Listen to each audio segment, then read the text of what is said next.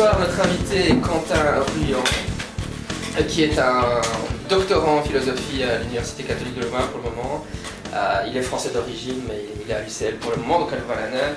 Et il vient nous parler de la, de la du fait qu'il y a parfois un peu un discours qu'on entend chez les sceptiques et les zététiciens, mais, enfin chez des gens comme Neil deGrasse Tyson, etc., où ils attaquent la philosophie en disant que la philosophie sert à rien, que c'est une discipline euh, inutile, qu'elle est morte, euh, n'y a que la science qui, est importante, etc. Et donc en tant que philosophe, euh, il a eu envie de, nous parler de ce sujet-là. Voilà. Euh, alors bonjour à tous, merci à Jean-Michel pour ton invitation. Donc, euh, comme Jean-Michel vous l'a dit, je vais vous parler ce soir de philosophie et des rapports entre philosophie et science avec donc, euh, cette question en ligne de mire qui est la philosophie est-elle utile? Alors pourquoi cette question? Parce qu'on a vu ces dernières années euh, certains commentateurs publics s'exprimer sur cette question, notamment, comme le disait Jean-Michel, Lawrence Krauss, Stephen Hawking, Neil deGrasse Tyson ces personnes, elles ont toutes en commun deux choses. Elles appartiennent à la communauté scientifique, sont en général des scientifiques ou des vulgarisateurs, et elles pensent que la philosophie en général, et la philosophie des sciences en particulier, est inutile ou dépassée. Alors, on peut citer par exemple Hawkins dans l'introduction de son ouvrage Y a-t-il un grand architecte dans l'univers? Hawkins nous dit La philosophie est morte, faute d'avoir réussi à suivre les développements de la science moderne, en particulier de la physique ce sont les scientifiques qui ont repris le flambeau dans notre quête du savoir. Donc voilà, Hawkins pense donc que c'est aujourd'hui à la science et non à la philosophie de nous apprendre des choses sur le monde. Et je pense qu'il a tort. Euh, et je pense que cette courte citation en fait traduit de sa part une méconnaissance de la philosophie. En fait, on pourrait dire que c'est Hawkins qui n'a pas vraiment suivi les développements de la philosophie. En tout cas, c'est ce que je vais essayer de défendre ce soir. Et de manière, de manière plus générale, au-delà de ces commentaires particuliers, euh, on trouve plusieurs idées reçues sur sur la philosophie que je vais essayer d'examiner aujourd'hui. Notamment, parmi ces idées reçues, on a l'idée que la philosophie serait inutile, donc. Euh, les questions philosophiques, la façon dont on essaie d'y répondre, ça n'aurait aucun impact sur la société. Finalement, les, philosophes ne feraient que euh, couper les cheveux en quatre, bien assis dans dans leur fauteuil chez eux on a l'idée que la philosophie est déconnectée de la réalité. Les philosophes ne feraient qu'exprimer des intuitions sans chercher à les vérifier, contrairement aux scientifiques qui essaient toujours de tester leurs théories. On a l'idée que la philosophie serait proche de la littérature, de la poésie, voire du mysticisme. Finalement, il s'agirait d'une simple manière d'exprimer un questionnement par rapport au monde, une façon de voir les choses, qui serait une façon de voir les choses personnelles. Il serait à peu près possible de défendre n'importe quelle euh, position philosophique, ce serait une question de préférence individuelle. On peut avoir l'idée que la philosophie ne demande pas de connaissances particulières, il suffit juste de réfléchir, et donc finalement les scientifiques seraient les mieux placés pour se questionner sur les, sciences, sur la méthode expérimentale, ou sur la nature de la réalité. Ils n'auraient pas besoin des philosophes. Et enfin, on a l'idée que la philosophie ne progresse pas, elle se pose des questions sans réponse, ce sont les mêmes questions depuis la nuit des temps, alors qu'au contraire, la science fait progresser notre connaissance. Donc voilà toutes les, un peu euh, un amalgame de toutes les idées reçues qu'on peut avoir sur la philosophie, et donc je vais proposer aujourd'hui de dissoudre ces mythes.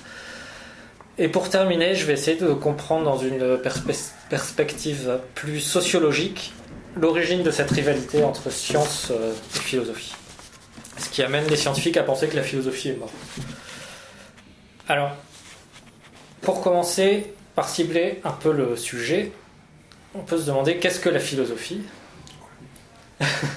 Donc je ne vais pas ici tenter de définir cette, euh, discipline, c'est une question euh, assez complexe, euh, mais on peut s'en faire une idée en citant ses principales branches. Donc il y a l'éthique qui s'intéresse à la question de ce qui fonde les jugements moraux, la philosophie politique qui s'intéresse à l'organisation de, la, société, aux questions de justice, la philosophie du langage qui s'intéresse au, rapport entre nos représentations et la réalité, ce genre de choses. Il y a l'épistémologie qui s'intéresse à la manière dont on peut acquérir une connaissance du monde, euh, ce qui différencie une connaissance d'une croyance.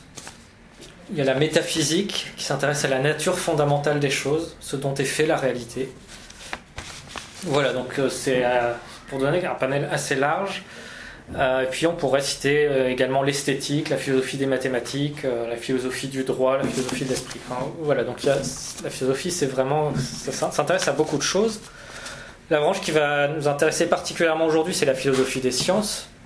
Il s'agit d'un domaine qui est un petit peu à cheval entre l'épistémologie et la métaphysique. Donc la philosophie des sciences, elle s'intéresse à la manière dont la science permet d'acquérir de la connaissance, euh, aux questions de méthode, au rôle de l'expérience, au rôle de l'observation, de l'expérimentation dans l'acquisition de la connaissance. Donc ça c'est le versant plutôt épistémologique.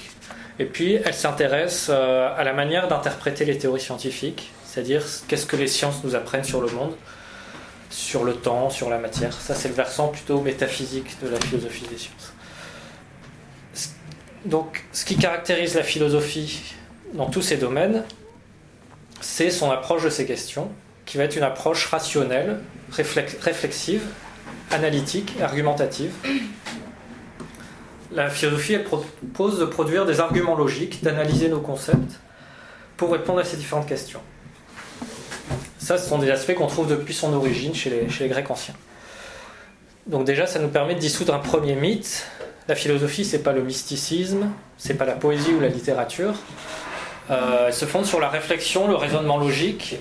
Il ne s'agit pas simplement d'exprimer un point de vue, il s'agit de le défendre rationnellement. Alors, bien sûr, ça c'est un aspect qu'elle partage avec les sciences, puisque la science aussi fonctionne suivant des principes de rationalité. Cependant, il y a quand même des différences. On remarquer que notamment le type de question que la philosophie se pose est légèrement différent. Euh, en général, une question philosophique est plus générale, plus abstraite, plus réflexive qu'une question scientifique.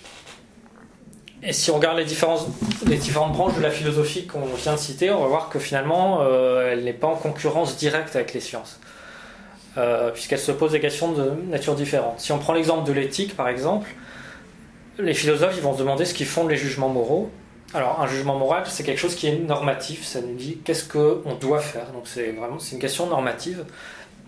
Et donc là-dessus, les philosophes vont, vont, se battre entre ceux qui pensent que, je sais pas, que c'est juste une question d'adhésion à des normes sociales, ceux qui vont penser qu'il y a des, des qu'il y a des faits moraux objectifs, quelque chose est vraiment bien ou mal indépendant de, indépendamment de, de ce qu'on peut en penser. Euh, donc après, il y en a qui vont être conséquentialistes, qui vont penser que les jugements moraux, c'est une affaire des conséquences positives ou négatives de nos actions. Il y en a qui vont dire que c'est une affaire de... C'est une question de suivre des... Euh, de suivre des règles morales, donc qui vont, voilà, qui vont être plutôt déontologistes. Euh, voilà, enfin, tout ça. Alors, bien sûr, la science, elle peut nous éclairer sur sur, les, sur ces questions. Par exemple, peut-être que la, la, théorie de l'évolution peut nous apprendre comment, comment le fait de coopérer entre individus a pu être sélectionné par l'évolution. Donc ça peut être intéressant. Peut-être qu'un jour les neurosciences nous diront ce qui se passe dans notre cerveau quand on, a, on émet un jugement moral sur une situation. Euh, mais c'est pas une question du même ordre. La biologie répond pas à la question que dois-je faire, qu'est-ce qu'il ce qu'il faut faire? C'est pas une question, elle répond pas à des questions normatives. Et à ce, jour, on, discute, pardon, on ne dispose d'aucune théorie scientifique qui nous indiquerait dans une situation donnée ce qui est bien ou mal. Alors on, pourrait faire le même raisonnement à propos des autres branches de la philosophie, si on prend la philosophie des sciences en particulier. On dispose d'aucune théorie scientifique qui nous dit comment fonctionne la science elle-même. Ce qui fait théorie scientifique ne nous dit ce qui fait que la méthode scientifique est efficace ou non. Aucune théorie nous dit ce qui nous permet de dériver des lois générales à partir d'observations particulières, ou ce qui fait qu'une discipline est ou non scientifique. Ce sont des questions philosophiques. En général, la science ne réfléchit pas sur elle-même. Les scientifiques peuvent le faire, mais ce sont des choses sur lesquelles les théories scientifiques ne nous renseignent pas directement. Et même quand il est question de métaphysique, c'est-à-dire quand on se demande que nous apprennent les sciences à propos de la réalité, à propos de la nature des choses, là, intuitivement, on pourrait, dire, on pourrait penser que euh, la métaphysique est en concurrence plus directe avec, le, avec les sciences, c'est que finalement, bah, ce serait peut-être les théories elles-mêmes qui nous apprennent de quoi est fait le monde. Bah, il y a des quarks, des molécules, des protéines. Mais bon, quand on y regarde de plus près, les choses ne sont pas si simples. En fait, bah, le problème, c'est qu'aucune théorie ne s'interprète elle-même.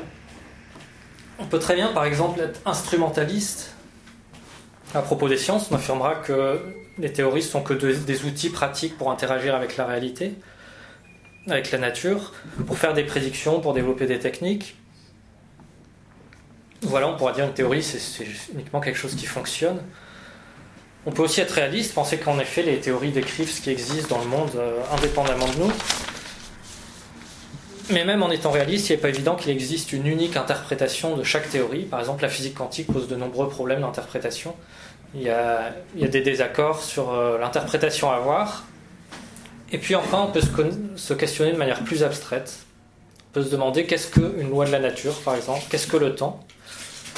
Et si les théories scientifiques peuvent nous informer sur ces questions, elles n'y répondent pas directement, dans la mesure où plusieurs réponses sont compatibles avec les mêmes théories.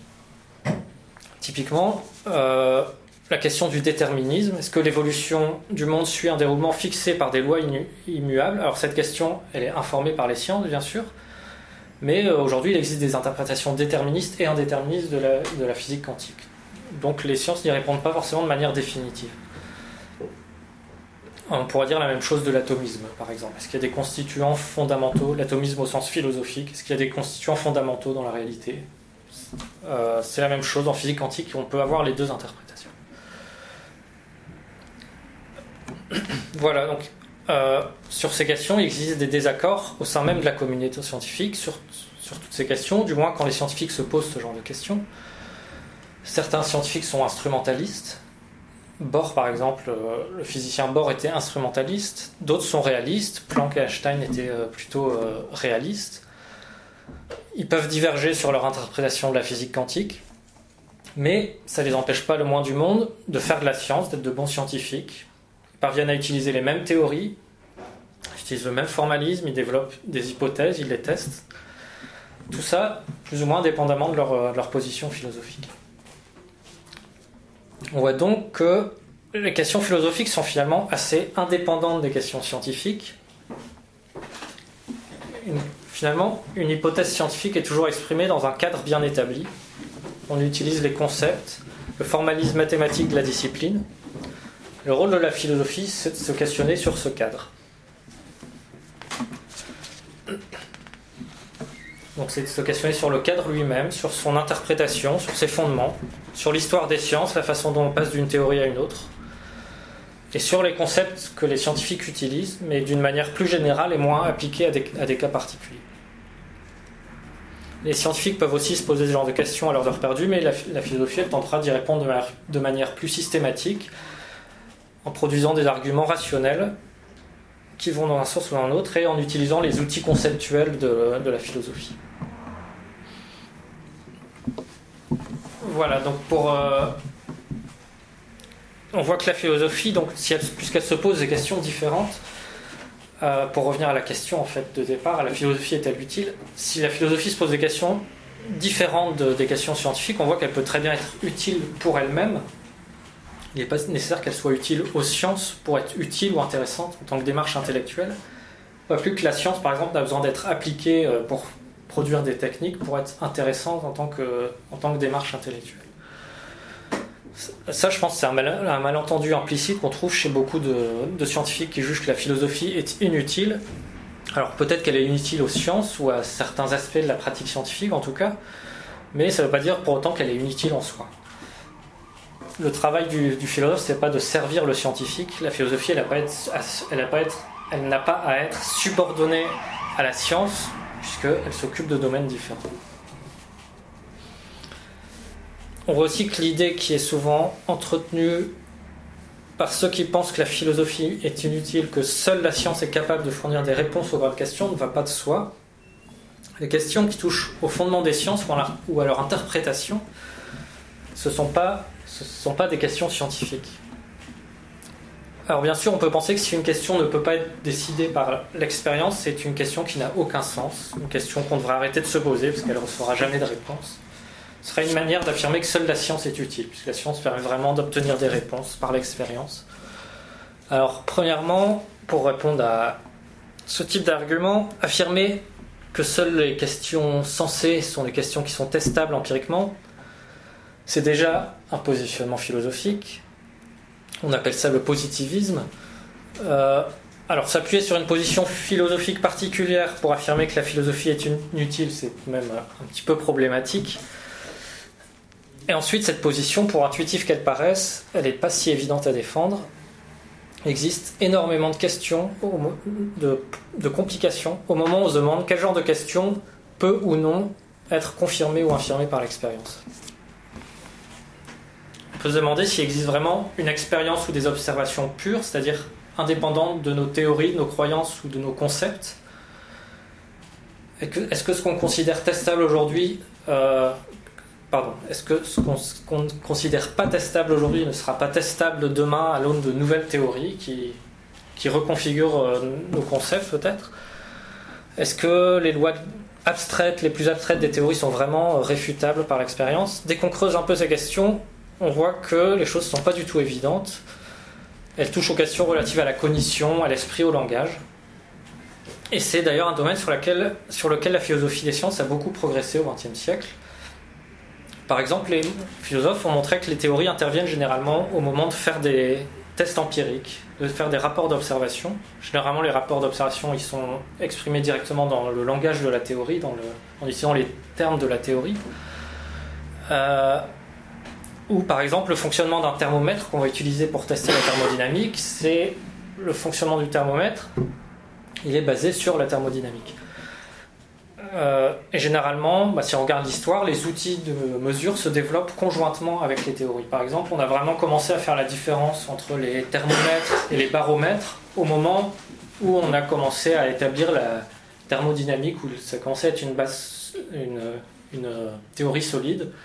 Donc il y a une forme, il y a une forme un peu d'itération entre, le, entre l'expérience et la théorie qui, se stabilise au bout d'un moment. Donc effectivement, on peut parler d'observation euh, stable mais euh, on ne peut pas vraiment dire que, l'observation, la mesure précéderait la théorie. Et de manière générale, croire en la fiabilité de nos mesures, ça suppose de croire en certaines théories.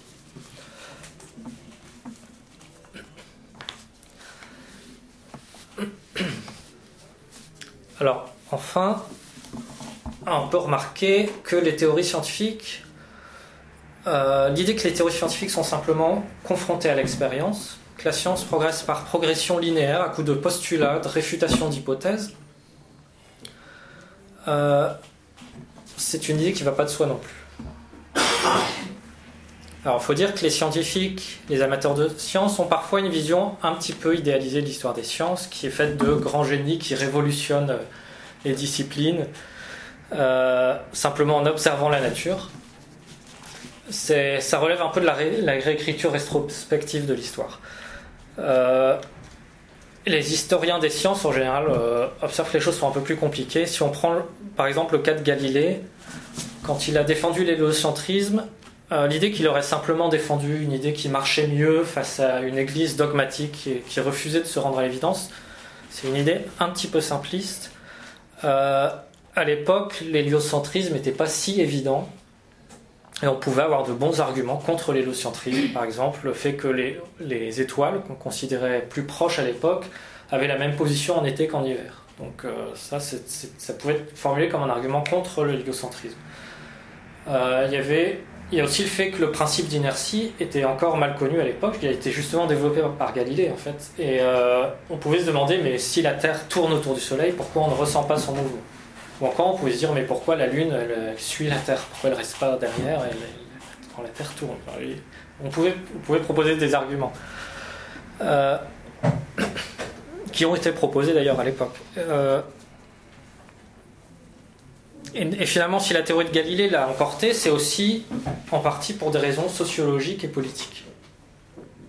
Galilée était quand même bien implanté dans son époque, ces idées ont été reprises par des personnes influentes, comme Descartes, parce que ça s'harmonisait bien avec leur, leur, système philosophique. Et c'est seulement quand l'héliocentrisme a commencé à être accepté par une communauté large, importante et influente, qu'on a pu vraiment tester cette théorie et voir qu'effectivement elle marchait mieux.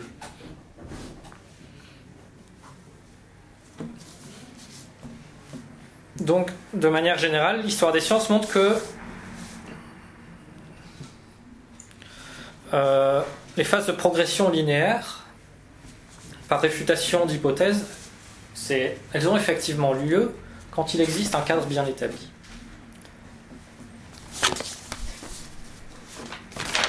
C'était le cas, on parle, alors en philosophie on parle de paradigme. C'était le cas par exemple au 18e, au 19e siècle, quand le paradigme dominant c'était la physique classique, les scientifiques ils ont cessé d'étendre cette théorie, de la développer, de l'appliquer à de nouveaux domaines avec, énormément de succès. Euh, pour autant, il est important de remarquer que si des hypothèses particulières ont pu être confrontées à l'époque euh, à l'expérience et ont pu être confirmées ou réfutées par l'expérience, le cadre lui-même, c'est-à-dire la physique de Newton, il n'est jamais réellement remis en cause par une expérience. Donc, pour prendre un exemple, quand on a découvert que l'orbite d'Uranus ne suivait pas la trajectoire prédite par la théorie de Newton, on n'a pas décrété que la théorie de Newton était fausse, qu'il fallait changer complètement de théorie. On a postulé l'existence d'une planète supplémentaire qu'on a appelée Neptune. Et cette planète a été observée ensuite, donc c'est un, grand succès pour euh, la théorie de Newton, la théorie gravitationnelle de Newton. Quelques années plus tard, la même chose s'est produite avec l'orbite de Mercure, mais cette fois on n'a jamais observé aucune planète pour expliquer l'orbite défaillante de, Mercure.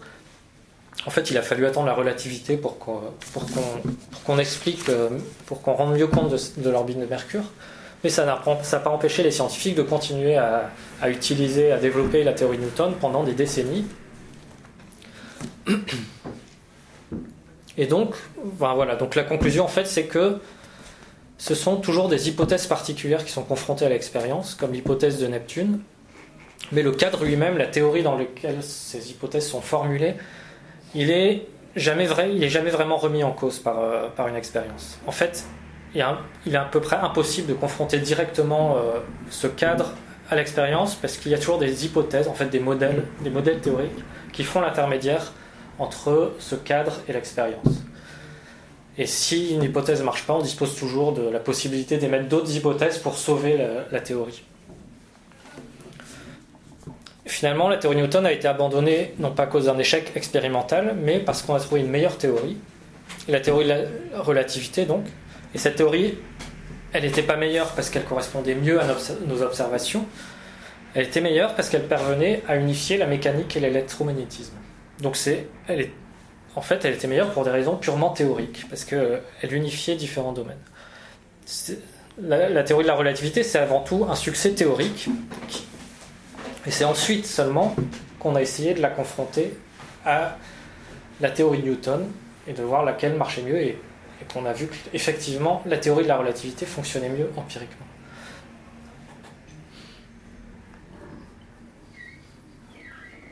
Donc tout ça pour dire que en science, le rôle de l'expérience, même s'il finit toujours par jouer un rôle, un rôle important, il n'est pas si évident et direct qu'on pourrait le croire naïvement. Et que la progression n'est pas si linéaire. Disons que la science fonctionne plutôt par des phases de progression linéaire, quand on a un cadre bien établi, et puis par des, phases de crise où les anomalies s'accumulent jusqu'à ce qu'une une nouvelle théorie prenne le dessus donc on, parle de révolution scientifique et euh, une nouvelle théorie qui va, bouleverser nos concepts.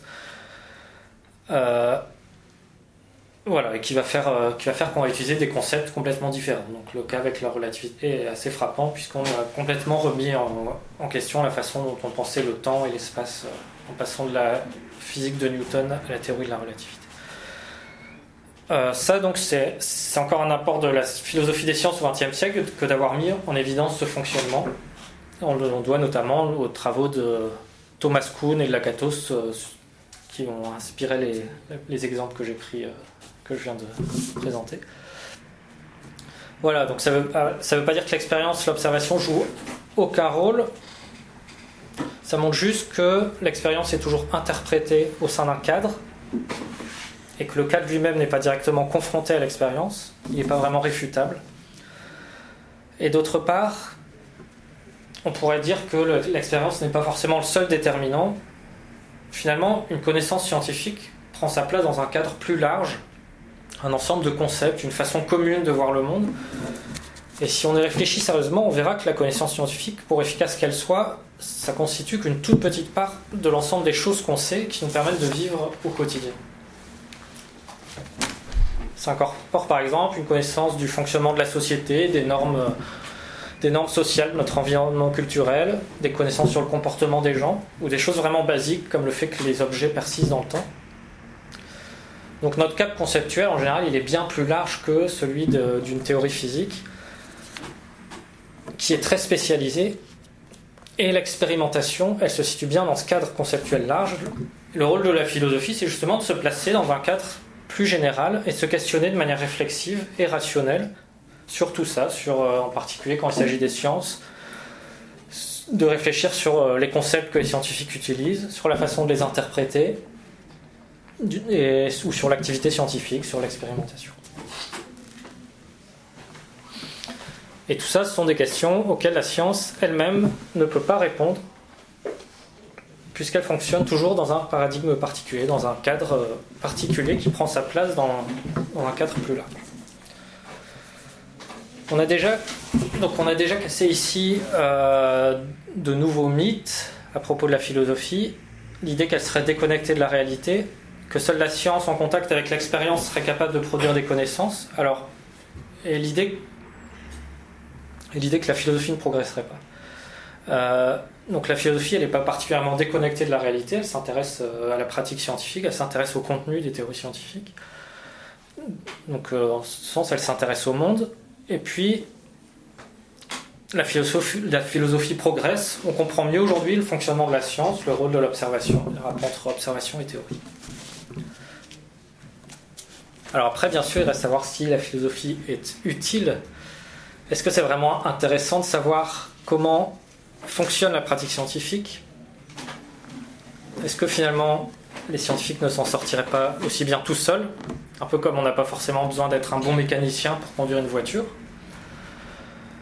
Ou bien est-ce qu'ils ne seraient pas eux-mêmes les mieux placés pour parler de la science, de sa méthode, de son fonctionnement? Alors on pourrait dire, ok, l'éthique, la politique, tout ça, c'est des domaines qui relèvent de l'humain, on peut laisser ça aux philosophes, mais bon, quand c'est des choses qui relèvent directement de la science, ce seraient les scientifiques qui seraient les mieux placés pour en parler. Euh, alors pour répondre à ce genre d'argument, euh, je pense qu'encore une fois, ça relève d'une vision un petit peu idéalisée de l'histoire des sciences. On, on peut avoir l'idée que la science prendrait son indépendance de la philosophie à une certaine époque, l'époque des Lumières, et qu'elle euh, serait mise à progresser de manière autonome grâce à des génies qui découvrent euh, des, nouvelles théories de manière isolée, donc Galilée, Newton, Darwin. Euh, c'est un peu cette, idée qu'on trouve dans la citation d'Hawkins, en fait, que la science a repris le flambeau dans la, dans la quête du savoir.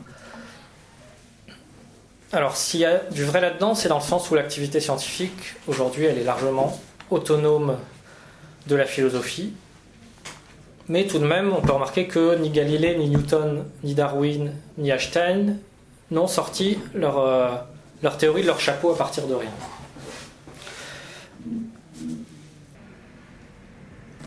Alors, oui, on peut remarquer que tous ces, scientifiques qui ont, proposé de nouvelles théories importantes, ils n'ont pas sorti leurs idées à partir de rien. Galilée connaissait parfaitement les philosophes grecs, il discute leurs thèses dans ses écrits. Newton s'est lui-même inspiré de Galilée, mais aussi de Descartes. Il est entré en discussion avec Leibniz sur, la nature de l'espace. Il s'est aussi inspiré des Grecs anciens, par exemple, dans son, traité où il présente sa mécanique, il discute en longueur l'atomisme de Épicure. Euh, Einstein était également érudit en philosophie, et ses principes les principes de la relativité dérivent assez directement d'idées qu'on trouve chez Leibniz ou chez Ernst Mach sur la nature relationnelle de l'espace et du mouvement.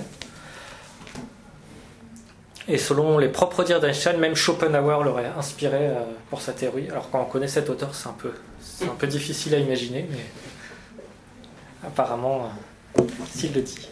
Euh, voilà. Et donc en fait, bah, en fait, la philosophie a toujours accompagné le développement des sciences, au point que on peut dire qu'elles étaient initialement indistinctes. Aristote spéculait sur la nature du mouvement en proposant des théories. Il expliquait que les bulles d'air remontent à la surface de l'eau, que les objets tombent ou coulent par sa théorie des quatre éléments. On peut y voir l'embryon d'une théorie scientifique.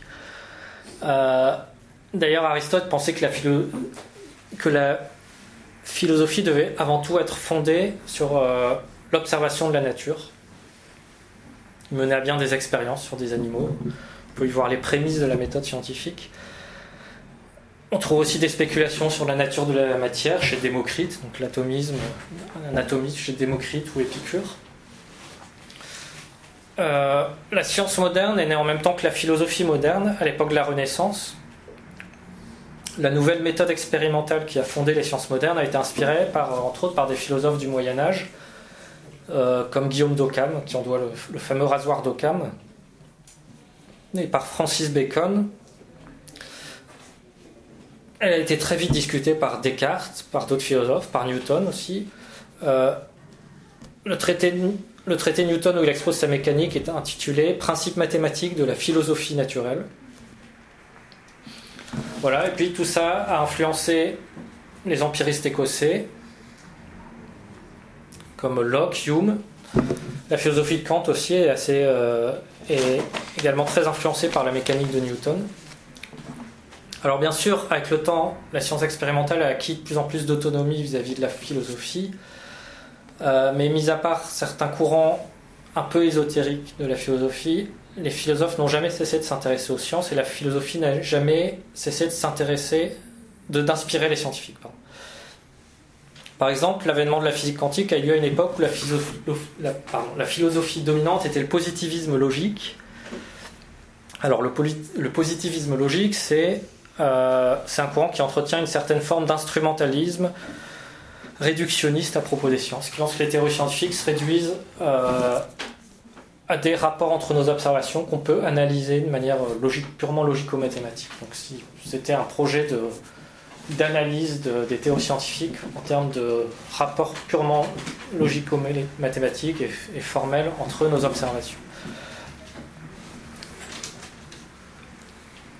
Euh, à l'époque du positivisme logique, les scientifiques et les, philosophes et les mathématiciens se réunissaient régulièrement dans des congrès internationaux ou encore plus régulièrement à Vienne pour euh, discuter de, tout type de questions. C'est ce qu'on appelait le cercle de Vienne.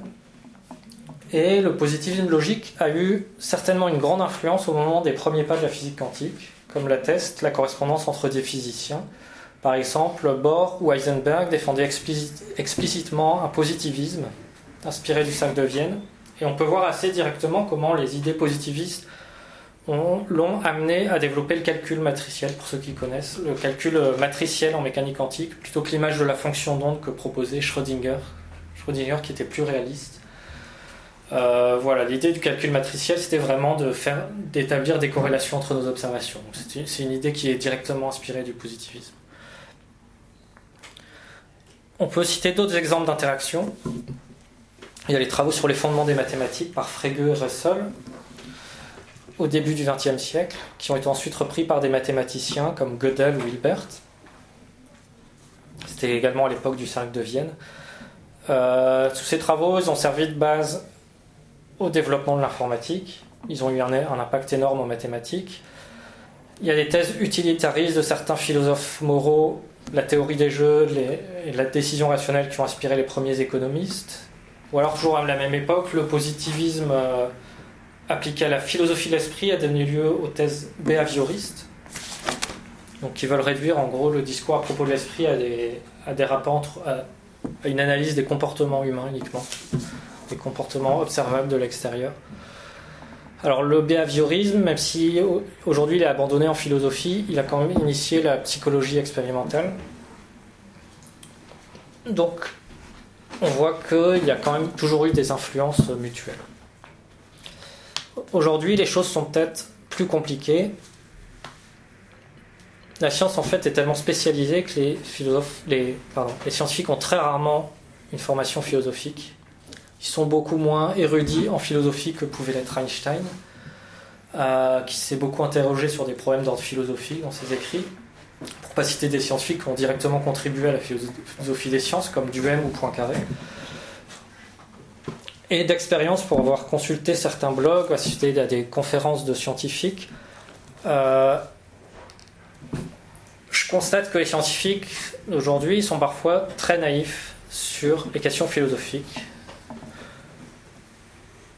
Ils connaissent pas l'histoire des idées parce qu'ils n'ont pas reçu la formation pour. Euh, ils n'ont pas toujours le temps de s'y intéresser. Alors, il arrive que des scientifiques fassent de la philosophie à leurs heures perdues, quand ils sont à la retraite ou quand ils rédigent des ouvrages de vulgarisation.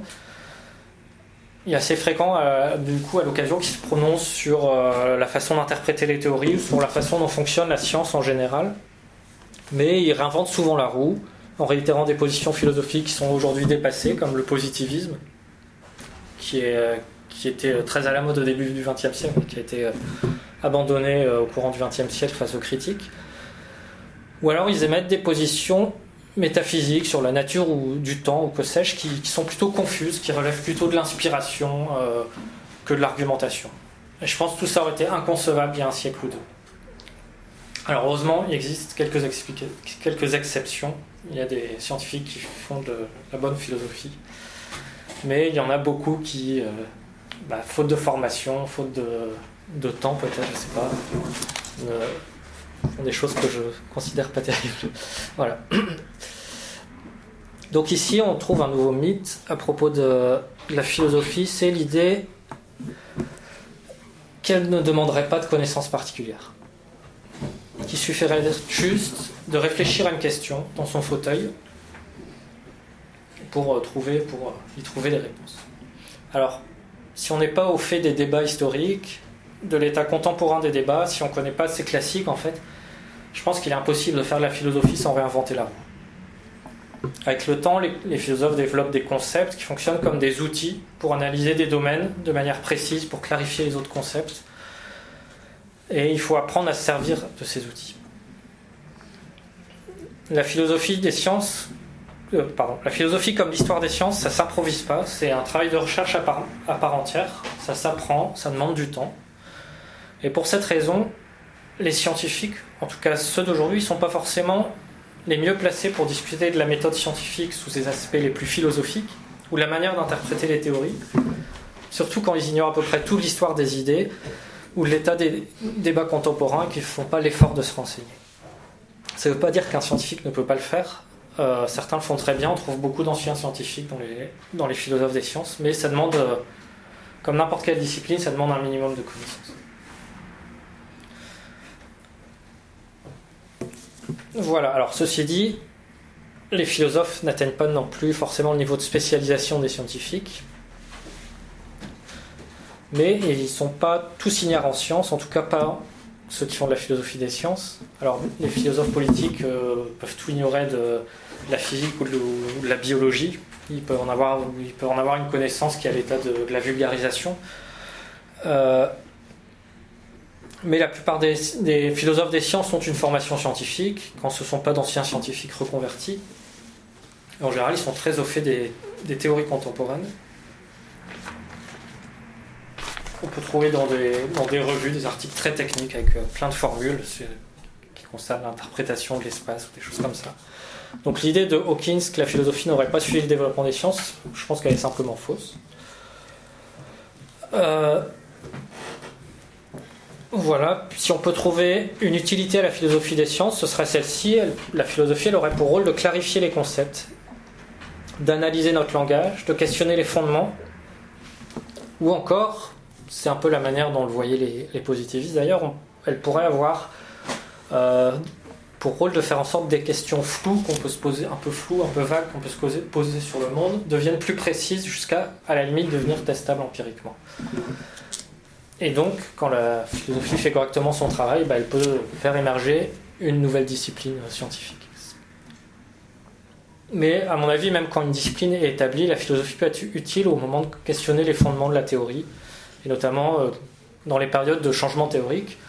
Euh, bah, les grandes révolutions théoriques ont été inspirées par des idées philosophiques.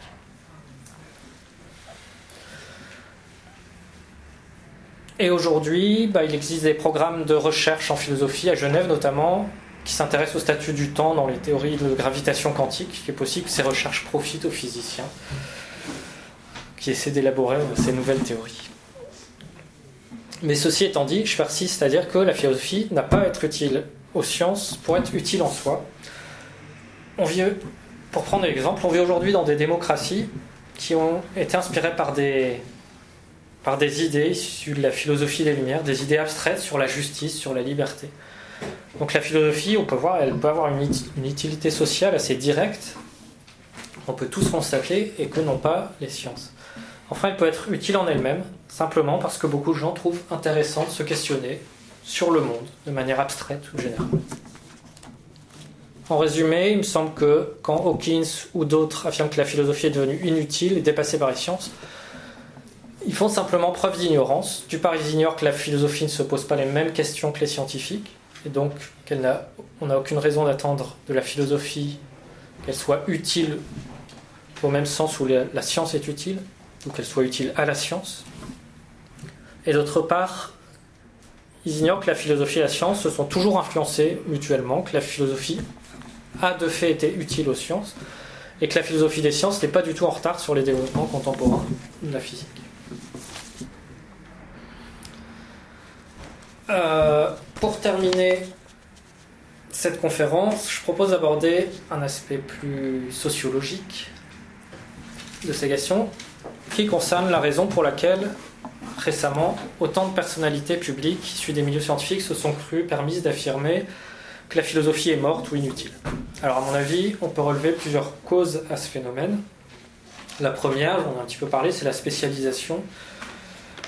Euh, les scientifiques contemporains connaissent mal la philosophie. Ils croient que c'est une discipline facile où ils font de la philosophie, parfois de la mauvaise philosophie sans s'en apercevoir. Ils ont aussi une vision idéalisée de l'histoire des sciences, la manière dont elle fonctionne. Encore une fois, pas tous, mais certains.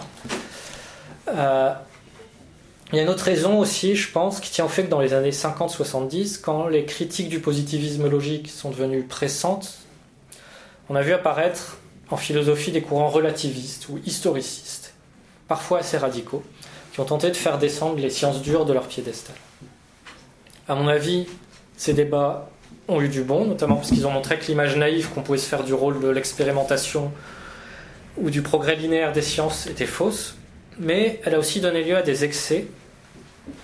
Et la spécialisation aidant, certains philosophes ou sociologues, ne connaissant pas forcément grand-chose aux sciences dures, se sont emparés de ces idées de manière pas forcément rigoureuse. On peut citer par exemple le programme fort de la sociologie qui consistait à affirmer que les objets scientifiques, comme les électrons ou les gènes, sont des constructions sociales aujourd'hui encore, un certain nombre de chercheurs en sciences humaines entretiennent une attitude de défiance envers, les, envers ce qu'ils appellent l'hégémonie des sciences dures. Euh, ce genre de choses a, a pour effet d'énerver les personnes qui sont issues des sciences dures. On parlait à ce propos dans les années 80 de guerre des sciences. Alors ceci dit, l'excès peut venir des deux côtés. On trouve parfois du côté des sciences dures une tendance euh, je pense, un peu hégémonique, à tout ramener à leur discipline. Un physicien pourra se sentir légitime pour proposer une hypothèse explicative en biologie ou une théorie de l'esprit. Alors je ne veux pas généraliser, mais c'est quand même des choses qu'on voit assez régulièrement. Euh, et puis, on trouve aussi une volonté assez forte de délimiter clairement le territoire des sciences, d'être normatif sur ce qui constitue la méthode scientifique, et en niant plus ou moins les complications qui peuvent exister les scientifiques n'aiment pas qu'on se questionne sur la rationalité de leur méthode, sur leur neutralité. Ils ont tendance à voir le cheval des trois, de Troie des pseudosciences, du créationnisme. ils voudraient qu'il existe une frontière bien nette, pas seulement sociologique, entre la bonne science et la mauvaise science. Alors je pense que tout ceci est dommageable, qu'il faut dépasser ces débats, défendre une bonne science idéalisée en effaçant toutes les nuances, c'est pas le meilleur moyen de lutter contre les pseudosciences d'une part, si les scientifiques s'appliquent à eux-mêmes ce type de critères stricts, ça risque de plomber le développement des sciences.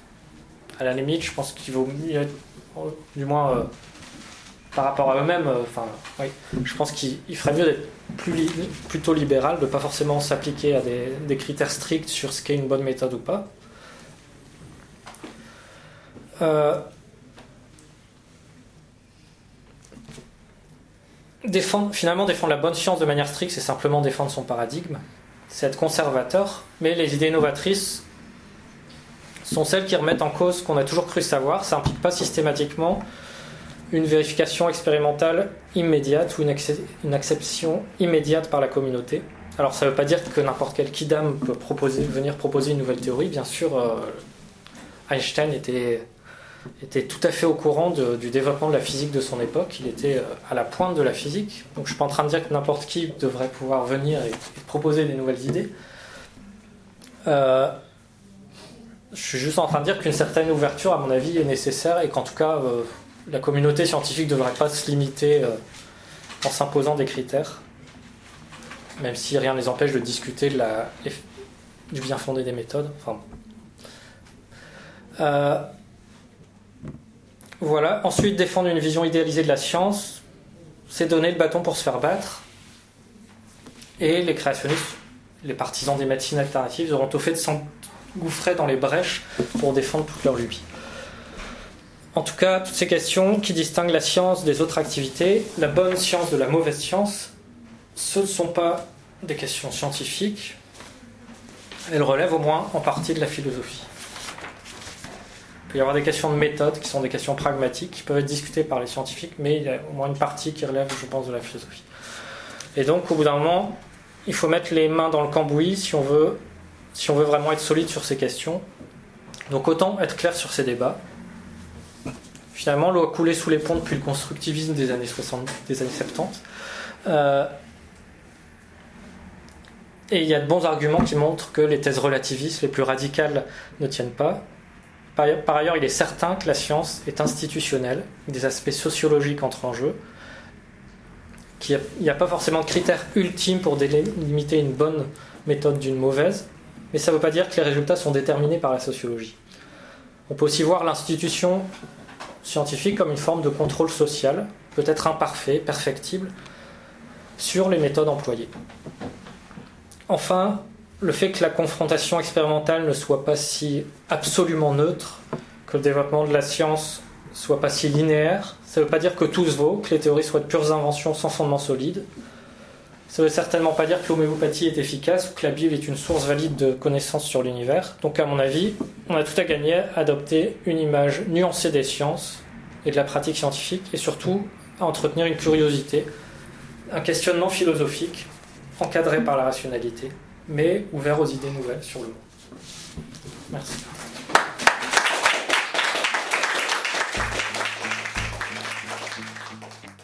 Vous avez soif de science, philosophie et pensée critique Vous êtes un fan de zététique et de scepticisme scientifique Alors retrouvez-nous à Bruxelles Sceptico Pub. Chaque mois, l'équipe de Brussels Skeptics in the Pub organise une conférence dans un pub de la capitale belge. Pour plus d'informations sur nos événements à venir, visitez le site brussels.skepticsinthepub.org. C'est brussels.skepticsinthepub.org.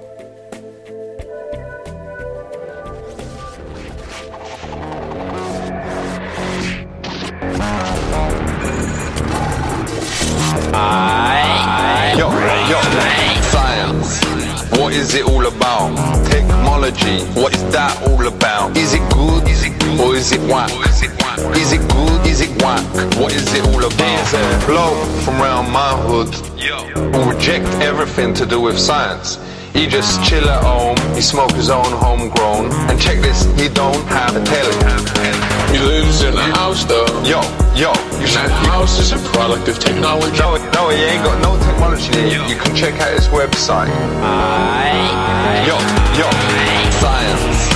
What is it all about? Technology. What is that all about? Is it good? Or is it whack? Is it good? Is it whack? What is it all about? As computers, made our lives better. Yo. Will computers ever be able to work out what 999999999 multiplied by 9999999? The answer is yes. You don't know what I'm gonna say. 10, 10, 10, 10, 10, 10, 10, 10. The answer is yes, yes. Yo, yo, science. What is it all about? Technology. What is that all about? Is it good? Is it or is it whack? Is it good? Is it whack? What is it all about?